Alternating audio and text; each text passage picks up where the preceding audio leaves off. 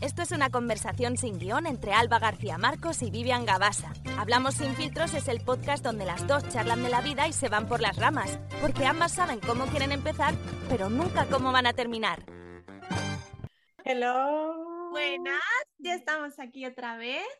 Otro capítulo más. ¿Cómo estás? Bueno, yo te pregunto a ti, Vivian, ¿cómo estás? Porque en el, en el podcast de, de Jesús Terrés y su amigo, se preguntan siempre mutuamente, ¿cómo, antes de empezar, bueno, cuando empieza el podcast, ¿cómo estás? Sí. Te pregunto yo a ti, ¿cómo estás? Me parto. ¿Cómo estoy? Estoy. Bueno, hay, ha habido épocas mejores. Pero bueno, ya se sabe, esto son etapas y hay días que son mejores, días peores, semanas mejores, semanas peores. ¿Tú cómo estás? ¿Tú bien? Yo bien, bueno, a ver, mm, yo me, levan- me he levantado hoy con mucha energía. He ido al gimnasio, que eso me, me, me pone arriba, me vengo arriba. ¿Qué pasa? Que luego vuelvo, tengo que empezar a trabajar y ya me comen la energía. Ya, ya, ya. Desde muy temprano. Toda la energía y la motivación que llevas por la mañana, porque cuando sales del gym, que son las 7 y algo, más o menos. O sea, yo me levanto a las mías, a mis horas son las 7 menos 20, Vale, porque la clase empieza a las 7. vale. Y menos yoga, las clases son de 45 minutos. O sea, que yo llego a mi casa, o sea, termino a las 8 menos cuarto, llego a mi casa a las 8 menos 10, menos 5.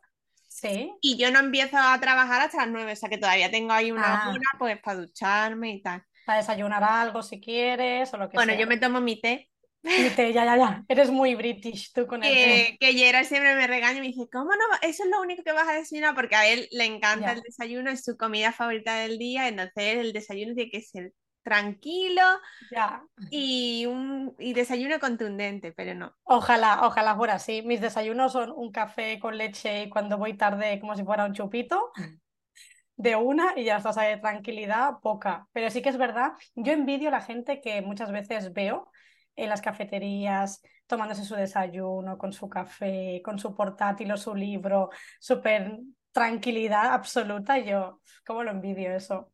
Así es como yo desayuno eh, los fines de semana, los fines de semana sí desayuno. eh, con mi tostada, el café, porque además Oh. solamente tomo café los sábados y los domingos. Vale, vale. Bueno, pero el té que tomas lleva teína igual para darte un poco de Sí, pero a mí no no? me afecta. No te afecta, claro.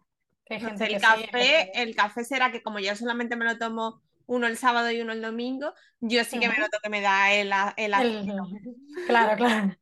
Estás a tope el fin de semana. Luego normal que recorráis Londres como si hicierais una caminata de 5 kilómetros, Madre ¿sabes? mía, madre mía. Y además, mm, mañana que tenemos, ¿qué tenemos mañana? Ah, mañana tenemos sesión de fotos.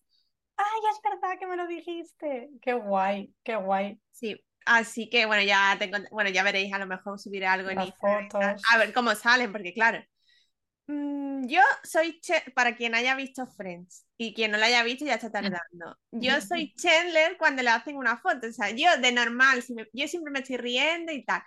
Como Sí. yo, como tú me digas foto, mm, ya vamos mal. Y más Te si pones encima- tensa. sí, y si ya encima tiene que ser una foto así profesional o serie y tal. Ya. Ya es que lo que lo peor que llevo es la pose. Como a veces que me sobran los brazos o las piernas, ¿sabes? ¿Cómo Pero los espérate, pongo? espérate, que es que yo ayer me tiré más de una hora buscando poses. Tienes que hay vídeos que explican cómo posar. Hay, Yo lo he visto. es todo el mundo, porque claro, Sí, hay sí, sí. artículos, hay vi- yo para los vídeos que no tengo paciencia. Digo, mira, Ya. directamente quiero la foto y yo intento imitarla. Claro. Y luego dije, bueno, porque claro, van a ser fotos eh, que a mí me gustaría utilizar, aprovechar ya y utilizar tanto para web, pero también pues lo típico, Ujú. cuando te piden la foto para el libro y tal.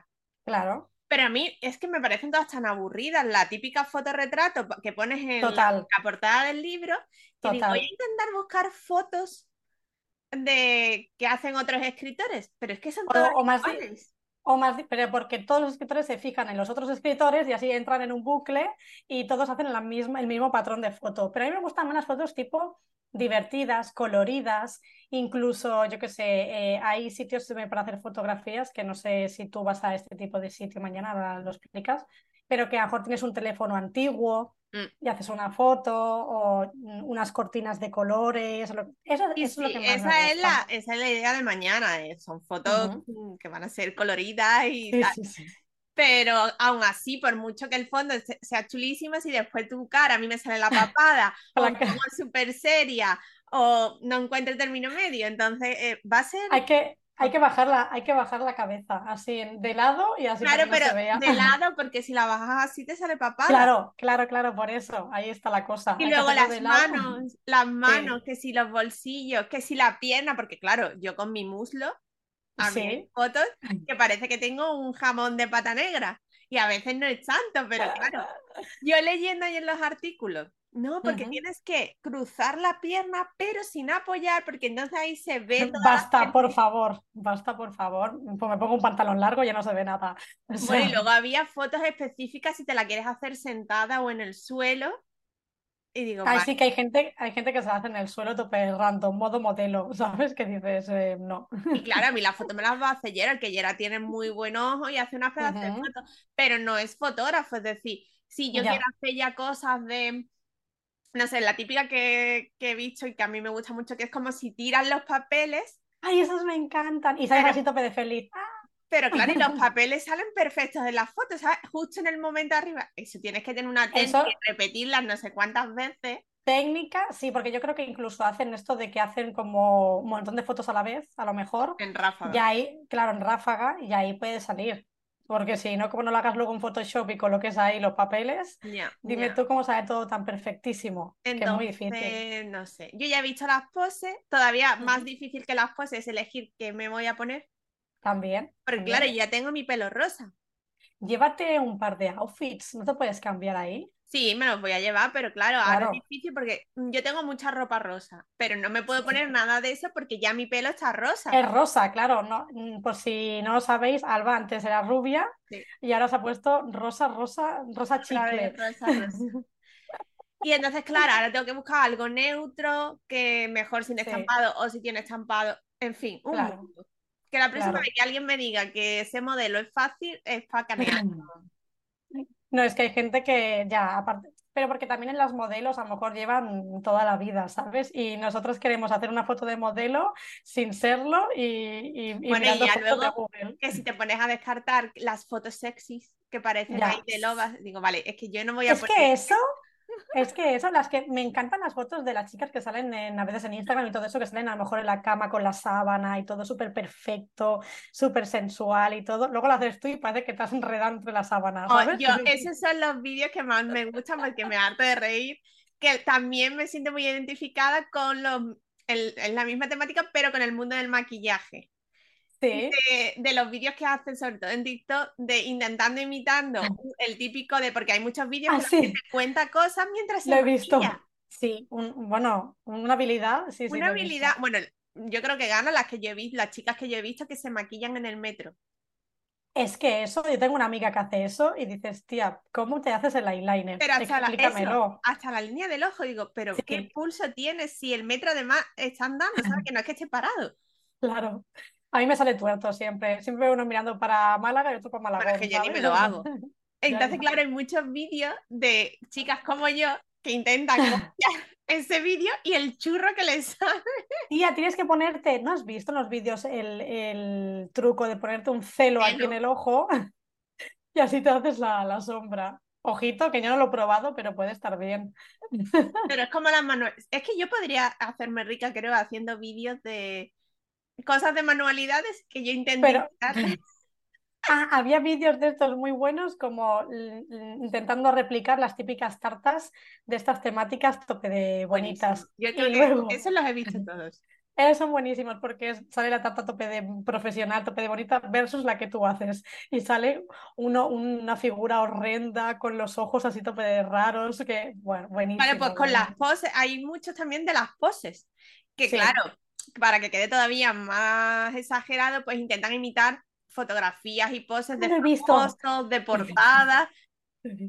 ¿Tú intentas hacer poses? O como las modelos la de Zara, como las modelos de Zara. Tú intentas hacer así en modo contorsionista y dices, pero que me voy a quedar aquí con la espalda cogida. Y que igualmente, que no queda así, que no quede igual que ellos, queda hecho un churro. O sea, es que. Es que es todo, es, que es todo. Yo tampoco me suelo maquillar. O sea, que es Mm. que va a ser todo un... Ostras, es verdad, es verdad que es bueno, pues tú, pero un maquillaje sencillo, porque claro, tú piensas que si tú, sencillo. porque tú nunca te maquillas, si te maquillas un montón, queda, queda raro, No, ¿sabes? no, no, nunca- que todavía me acuerdo yo, anécdota, se viene anécdota, como Lolita. Anécdota, anécdota. Cuando yo conocí a Gerard, Sí, o sea, hace un, mil- un millón de años. un millón de años, eh, pues no sé si fue ese, el mismo verano que nos conocimos, o sea, que ni siquiera realmente estábamos todavía juntos, juntos, o fue el siguiente verano, que ya entonces ya llevábamos un tiempo, pero bueno, como soy yo, ¿vale? Y yo ahí todavía era mucho más tímida. No se me ocurre otra cosa que regalarle una sesión de... Yo me hice una sesión de fotos las que llaman boudoir, que ¿Y son qué las significa eso? que son la sesión de fotos, pues así un poco más subiditas de tono, tú sales en Ah. lencería, todo muy profesional y tal. Claro, entre que yo, en una sesión de fotos, Me que me- parto. que yo no me maquillé, que te, la, la- porque era una chica, la fotógrafa me dijo, no, nosotros tenemos maquilladora porque claro, con los focos y tal, te tienes que maquillar mm, bastante. Claro, Cuando yo me vi, súper ultra maquillada. Ya, ya, ya. Con la escopeta de Homer Simpson, ¿sabes? encima yo ahí todavía tenía aparato en los dientes. Vaya, vaya espectáculo. Tope de sexy y todo. A ver, yo ahí era cuando además estaba súper canija. Y Ajá, así me yo acuerdo veo, que yo he visto yo veo fotos de esas esas. fotos Ujú. ahora, o sea, han pasado ya creo que 10 años. Claro, es que Yo veo esas fotos y digo, es que no me reconozco. Eh, Ahí tenía el pelo largo, eh, Moreno, moreno, ¿no? ¿Lo morena. llevabas? Me acuerdo. o sea, todo, todo. Otra tú, otra tú, otra Era tú. otra. yo- sea. Nada más que a mí se me ocurre hacer algo así, vamos. Bueno, esto es cuando ves lo típico de una foto de hace 10 años y una foto de ahora. Lo bueno es que hemos ido mejor. Eso es lo bueno. Eso dice Somos como el vino. No, no, sí, sí, sí, sí. Hemos, em- sí, sí, porque si tú me ves hace 10 años, te caes de la silla, ¿sabes? O sea, Yo lo único con lo que me quedo de hace 10 años es que los kilos que tenía menos que ahora. ujú. Pero igual también estabas. cuando Claro, pero, ya, pero igualmente, tía, eh, ahí en, en aquel entonces yo he visto fotos de, de porque alguna me has, me has pasado hace tiempo, de cuando estabas allí en, en tu pueblo, me suena, ¿eh? ver esas fotos, estabas muy, muy, muy, muy delgada. Sí. O sea que, en verdad, tía, yo creo que hemos mejorado. O sea que lo vamos a ver en todo lo demás, sí, en el Claro. look, la ropa, La ropa. La ta- también todo el tema eh, desarrollo personal, también, yo creo que todo. Yo O sea, soy hemos hecho- otra persona que ha evolucionado. Ha dicho y evolucionado. Estoy en otro nivel. Que por cierto, me acordé de ti ayer Sí, porque el libro este que tú tienes, que yo todavía no me lo he leído, por cierto, bueno, to- me lo Sí. tengo que comprar, el de Maite Isa. ay, sí. Bueno, pues. Ella cada año hace una semana gratuita para al final lo hace, es gratuita porque al, al final te quiere enganchar para el curso que tiene, que además es, es un poco carito. Del tema de abundancia y cómo manifestar la vida que quieres y tal. Y entonces se ha inventado, antes de que empiece la semana, una serie de cinco podcasts que ¿Vale? son gratuitos, pero lo llama el podcast secreto. O sea, te tienes que descargar específicamente una aplicación para escucharlos. Vale. Y entonces habla de... es- son bastante místicos para lo que ella habla y encanta. bastante místicos. Del tema de la energía, de la gente que es muy Vale. incrédula, de por qué no funciona la manifestación eh, a la mayoría de la gente al principio, porque lo hacen mal. Así que Ujú. escúchalo si puedes porque... Pues lo voy a escuchar y lo dejaremos en las notas del programa, que por cierto, eh, tenéis que ver que en el episodio anterior puse todas las notas. Muy Así bien, que- muy bien. Así me Ya gusta. me, ya me tocaba. Pero así lo escucharé. Y yo siempre lo he recomendado en otros episodios, si no lo habéis oído, leer el libro. O sea, mm, ese libro es uno de mis favoritos. Además, eh, explica por qué no vas a creer en lo que es la manifestación si luego crees en otras energías que no ves. La electricidad no la ves y la tienes cada día en tu casa. Y el ejemplo que pones buenísimo de gente súper escéptica que dice eso son tonterías, yo no creo en esas cosas, no sé qué. Y cuando le dices, "Mm, bueno, si tú no crees que eres capaz de con tu pensamiento generar cosas o manifestarlas, Claro, porque ahora mismo no coges y le deseas el mal a una persona que quieres. Si tú Qué no crees en esa. esas cosas, no, va, no le va a pasar nada malo simplemente porque tú pienses, "Eh, a esta Sí. persona le va a pasar esto. Y todo el mundo se niega, ¿eh?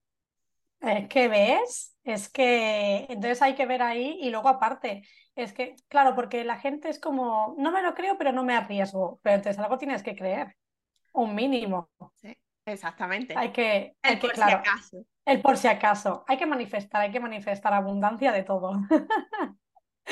Y, y- y está bien, lo, lo voy a escuchar y luego veré lo- el curso de qué es también de para, para abundancia, manifestar y todo eso. En más manifestación, pero más avanzada.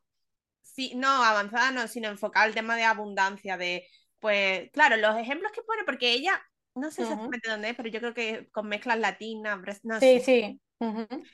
Entonces, claro, yo que nosotras estamos muy metidas en el mundo de marketing, sabemos las diferentes técnicas y tal, lo que no me gusta es que eh, los testimonios que utiliza para validar, supuestamente de alumnas y ya, porque ya lleva varios años el programa, es demasiado a teletienda eh, americana.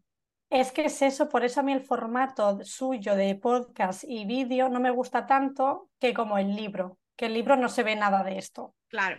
Entonces, claro, a mí eso ya me echa para atrás porque digo, aunque sea verdad, Mm, ha escogido los casos que son más llamativos y a mí eso, en vez de decir, hostia, yo quiero eso, me echa para atrás porque digo, vale, una persona, vamos a ser realistas, ¿vale? Una persona que vive casi en la pobreza, con la las dos, los dos, el padre y la madre en paro, con niños casi desahuciados, en menos de un año va a generar tanto dinero como para poder comprarse una casa. Es que eso es un 1%. No sé. Es Que yo no digo que no haya 1%. pasado, que ojalá me Ya. pasara a mí, Ya. pero y yo no estoy en esa situación tan nefasta, pero mm, no sé, algo Es un- más. para mí es un 1%, pero también hablo desde mi creencia, a lo mejor. Claro, es que se trabajan mucho las creencias negativas, el de no, no, no es que yo no me merezco que me pase esto, de que me llegue tanto Ajá. dinero, porque esto hay que Ujú. ganárselo, el dinero es malo, la gente que tiene mucho dinero es mala, en fin.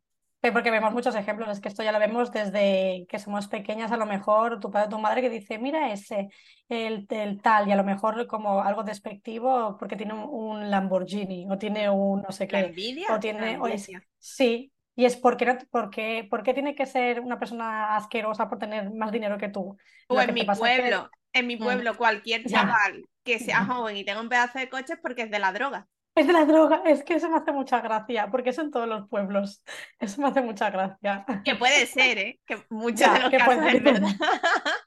Pero que, que directamente es eso, ¿vale? Tú no te Sí. pones a pensar, yo qué sé, que el chaval A lo mejor una familia de dinero o que trabaja, mm, yo qué sé, una también allí herencia tiene mucha, incluso o algo. allí Ujú. tiene mucha mala fama el tema de los portuarios.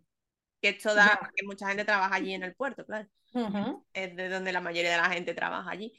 Entonces, claro, todos los trapiches del puerto, también temas de droga, pero relacionados con el puerto, entonces sí, como que sí, que es cierto, o sea, es una realidad que existe, pero no Total. todo el mundo que trabaja en el puerto, angelitos míos, pues son así. Es que también luego conoces a alguien y, y está ahí metido en un contra- de contrabandista y dices, hostia puta, es que de verdad. Con todas las películas y series que yo de mafioso, imagínate. Como Mar de Plástico y todos estos, esa no la que visto. Pues muy buena esa serie, tienes que verla. Muy buena, muy buena. Bueno, como siempre nos vamos del tema, porque es que no íbamos ni a hablar de esto, no sé por qué ha salido, ni me acuerdo ya.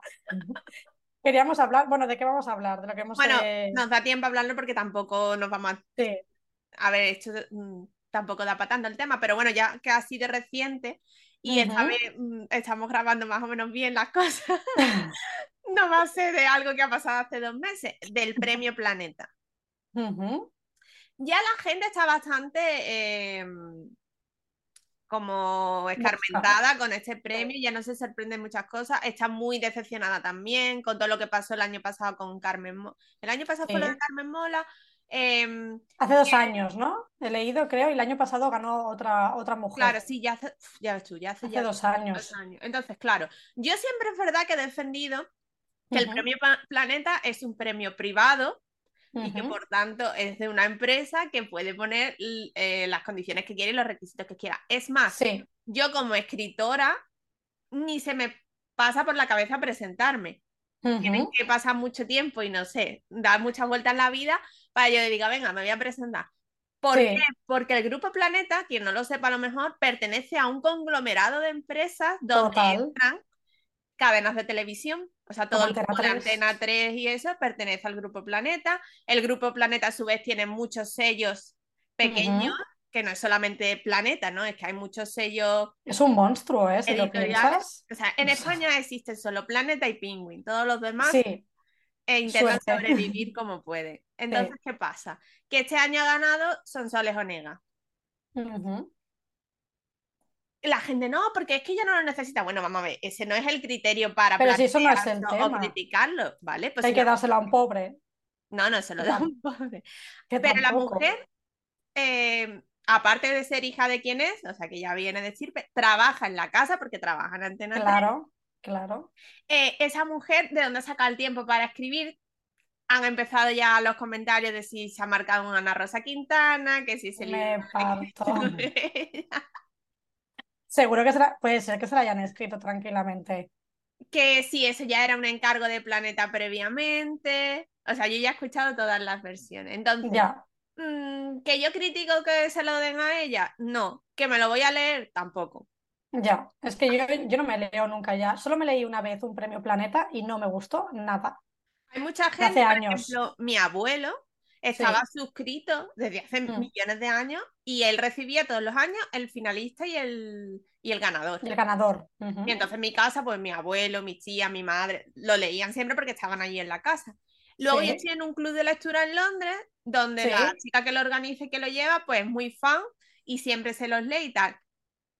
Cada vez más decepciona, es una de esas personas que cada vez más decepciona con el premio, es decir, pero es que esto es muy fácil según, yo ya no es según quién ganes. A ver, ¿qué libro ha escrito? Porque si el de esta mujer, por ejemplo, es histórico de una familia de principio del siglo XX, a mí no me llama sí, de, una generación de mujeres mm, gallegas, que es lo que he leído, y que se ve que también el año pasado también fue de este tema. O sea, es del mismo tema. No lo entiendo esto. Entonces, el finalista, pues es un chico que, eh, vale, decían, es que esto mucha gracia. No, porque el chaval ha publicado, autopublicado antes. Claro, ¿con quién ha autopublicado? Con Caligrama. Ya. Que quien no lo sepa, pues este sello de autopublicación es cierto, donde tú pagas un dineral para Pero dineral, el ¿eh? libro. Un dineral. Entonces, vale, sí, es autopublicado. Además, este chico está súper metido en este tema de política, en los libros son históricos. Pues tampoco me llama la atención, la verdad. Me da igual que sea finalista. Y el chaval es súper joven, creo que tiene 23 años. Ajá, ajá. Eh, o sea, ole por él, pero yo no me voy a leer ninguno de los dos. Es más, me leí en el club de lectura este que te comento. Sí. Nos leímos a Spido Freire, que ganó el planeta eh, a finales de los 90, creo. Sí. Y cuando yo me terminé el libro, digo, pues si esto es un premio planeta, pues que venga Dios y lo vea, pero bueno. Es que, y además, un millón de euros el premio. O sea, hola, que. A luego lo que se quedará Hacienda, evidentemente. Bueno, por supuesto, que Hacienda somos todos y rascamos, ahora te libras. Pero de todas maneras, qué barbaridad. O sea, un millón de euros. Y no sé, es que al final yo creo que aquí hay mucho está todo muy amañado o al final hay, alguna cosa que realmente queda todo en familia, que es lo que dices tú, queda todo dentro de casa y no van a coger a lo mejor a alguien que ni siquiera tiene nada que ver con Planeta para darle este premio o esta oportunidad o X. No sé cómo lo van a valorar. Pero si además ya la gente habla, la gente critica, ellos lo saben y les da absolutamente igual porque siguen haciéndolo, es que ya no se esconden. Entonces, pues yo creo que va a ser. Pero por eso, a mí lo que me sorprende es que gente del mundo, pues escritores de renombre o editoriales pequeñitas, sobre todo en Twitter, que tú sabes que, se enciende la gente. Mm, ¿Sabes? Como indignadísimo. Digo, pero vamos a ver que a estas alturas de la película no, sabe, no sabemos cómo funciona, me parece también un poco naif. Es decir, total, total. ¿Cómo va? Es como, yo por ejemplo me he presentado este año por primera vez al premio de Amazon. Premio Amazon. Que por cierto, eh, la, ceremonia creo que es dentro, el fin este fin de semana, no, el que viene, ya en Madrid. Em, sin saber ni idea ni cómo funcionaba. Yo después de ver quiénes son los finalistas, más o menos creo que es cierto que toda es una parte muy comercial, la parte literaria no tiene tanto peso, entonces... ¿Qué género, qué género ganó? Que no, lo sé ahora mismo. Todavía no ha ganado, todavía no lo han dicho. ¿Todavía no lo han dicho? No, en la gala, lo dicen en la gala. Están, están los finalistas. Están los cinco finalistas, que hay... Solo hay un hombre que... Además es raro porque Saga y de thriller. Pero la saga creo que es la número 15 o 16, entonces. Madre de Dios bendito. Pero entonces, ¿cómo siguen el hilo? Pues no lo sé. Entonces, yo creo que este hombre en su género sí es conocido, pero es, eh, digamos, el que a mí me ha sorprendido por eso, por ser saga, em, un número muy avanzado y de todos realmente tenía pocas reseñas, como unas 40 o así.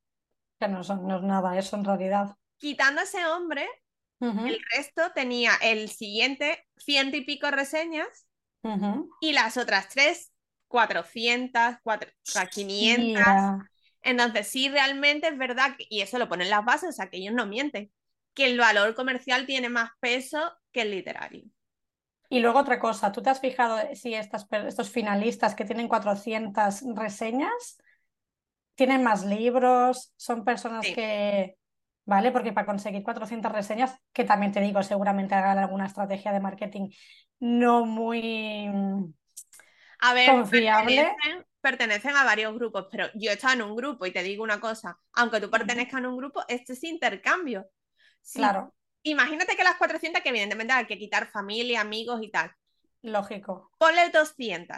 Si esas 200 reseñas son de intercambio, significa que tú has tenido que leer 200 libros durante el concurso. Pero tú crees que se lo leen? A lo mejor la gente dice que se lo lee y luego suerte. Yo en el grupo que hemos estado sí nos lo hemos leído. Sí. Sé que hay gente que lo que tú dices, en plan de, mira, dime la reseña, te la pongo y ya está. Y ya está. Pero bueno, eh, por ejemplo, una de las finalistas es una mujer jubilada, pues ella es verdad que tiene todo el tiempo del mundo para leer y ella leía a un ritmo eh, increíble. Sí, sí. Y sabía que se la había leído porque luego las reseñas eran se notaba. que se notaba que, se la había leído. Es que se nota eso. También con la típica genérica o la típica que ya te has leído, que hay detalles y todo. Se nota un montón. Sí. Pero ostras. Entonces el tema de los concursos, pues yo qué sé. Yo, por ejemplo, Mm, no veía el utilizar una novela con el tiempo que lleva a escribir una novela para un concurso que te pida que sea inédita, es decir, que no la puedes usar.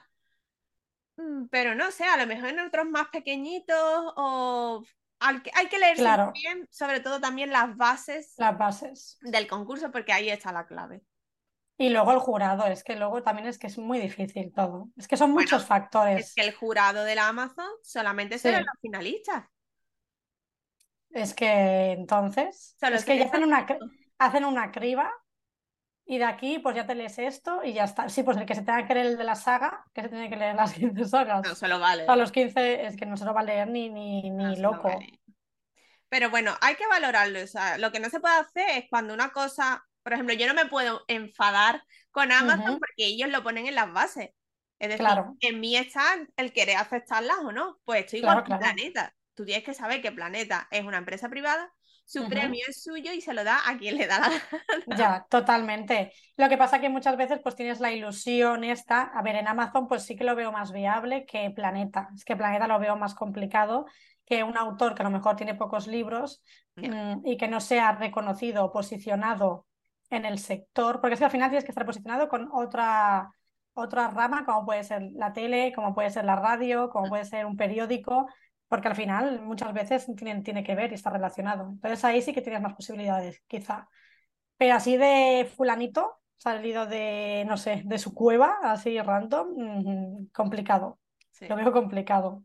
Pero por eso no vamos a dejar de escribir ni de publicar, o sea... No, no, Además, en el próximo podcast seguramente ya puede hablar del libro que va a salir, que ya también es un tema que vamos a tocar, eh, de inteligencia artificial. Ay, sí. Así que en breve sale ya. Ya estoy esperando las pruebas de imprenta, a ver cómo sale el libro y si está todo ok, en breve. La inteligencia artificial, próximamente con robots aquí, ya sabes. que he estado tanteando un poco la gente y tal en redes y la gente está bastante escéptica, ¿eh? Sí, pues yo ya con el tema del, de inteligencia artificial me ayudo ya a hacer trabajos y todo del Sí, pero entre los escritores Sí. Están bastante de uñas por, ah, es que me van a quitar el mm. trabajo, es que la gente publica ahora no sé cuántos días al libro en Amazon. Y... Sí, pero a ver, pero es que esto es, ya lo hablaremos en el siguiente episodio, pero eh, por supuesto no es lo mismo que escriba un libro una inteligencia artificial a que lo escriba un humano. Es que no tiene nada que ver. Para nada, para nada. Por eso yo espero que el libro, la gente se lo, sobre todo, bueno, es que va para escritores, no va para todo el mundo. Se lo lean y vean que no es el enemigo, al revés, se puede, te puede ayudar muchísimo y al final tú sigues siendo el escritor porque las ideas son tuyas y las decisiones son tuyas. Es decir, la inteligencia artificial te puede dar muchas opciones, pero luego tú eliges la que te gusta, si la cambias, cuánto lo cambias, en fin. es una herramienta. Porque ya nos hemos comido el tiempo. El tiempo, como siempre. ¿Quieres decir algo? ¿Quieres recomendar alguna cosa o algo antes de irnos? Eh, ah, es verdad que dijimos que nos vamos a autopatrocinar, ¿no? sí, eh, es verdad, bueno, no me acordaba de eso. Mm, vale, a Pericuentos 3, que lo leáis porque además estuvimos en la costelería que sale en Apericuentos 3. Ya os podemos contar la experiencia en el próximo podcast. Sí, sí. Em, y, en el paradiso, ¿no? Y claro, y probé, probé el cóctel de que sale en Avericuentas 3, que además sale en el último capítulo, que es como que cierra la historia y no os voy a hacer spoiler, pero lo tenéis que leer. Qué guay. El cóctel es porque nos pedimos dos, que era el primero que te pediste. Es el, primero, sí, el de Tesoro Mediterráneo. El cofre del tesoro, sí, sí. es que están súper guays, ¿eh? Ahí los tenéis que ir al Paradiso. Sí. Y luego, eh, Alba me pasó el otro día también que me etiquetó, Sips se llama, ¿no? Sí, pero no lo, no lo, vamos a proporcionar mucho porque luego la gente. No hemos ido, no hemos ido. No hemos ido. A Sips no hemos ido. A Paradiso sí tenéis que ir. Ir a las 3 del mediodía porque si no, no vais a entrar. Porque hay una de cola ahí que vamos. Y no se puede reservar, en teoría. Ya, ya. Bueno, pues. Ah, me, me recomiendo yo. Claro, bueno, pues. Eh, eh, bueno, yo lo único que quiero recomendar serían los servicios que si tenéis, eh, queréis posicionaros mejor en Amazon, si queréis promocionar vuestro libro en Instagram, queréis hacer un lanzamiento, pues podéis acudir a mí, eleensfounders.mkt, y ahí estaré. Muy bien, muy bien. Además, no lo dejéis para el último momento porque luego sois muy bullitas queréis preparar todo en el lanzamiento en dos semanas y así nos hacen las cosas. La gente se piensa que vive en una máquina del tiempo, que de aquí a una semana ya lo tiene todo listo para lanzar. No, esto no. Sí, así que ya sabéis. Bueno, bueno, y hasta aquí el capítulo de hoy. Muchos likes. Muchos comentarios. Comentarios, que ya me duele la boca, ¿eh? Y no hacer caso. Así que hacer caso. Bueno, pues nos vemos en el siguiente capítulo. chao. chao. chao. chao.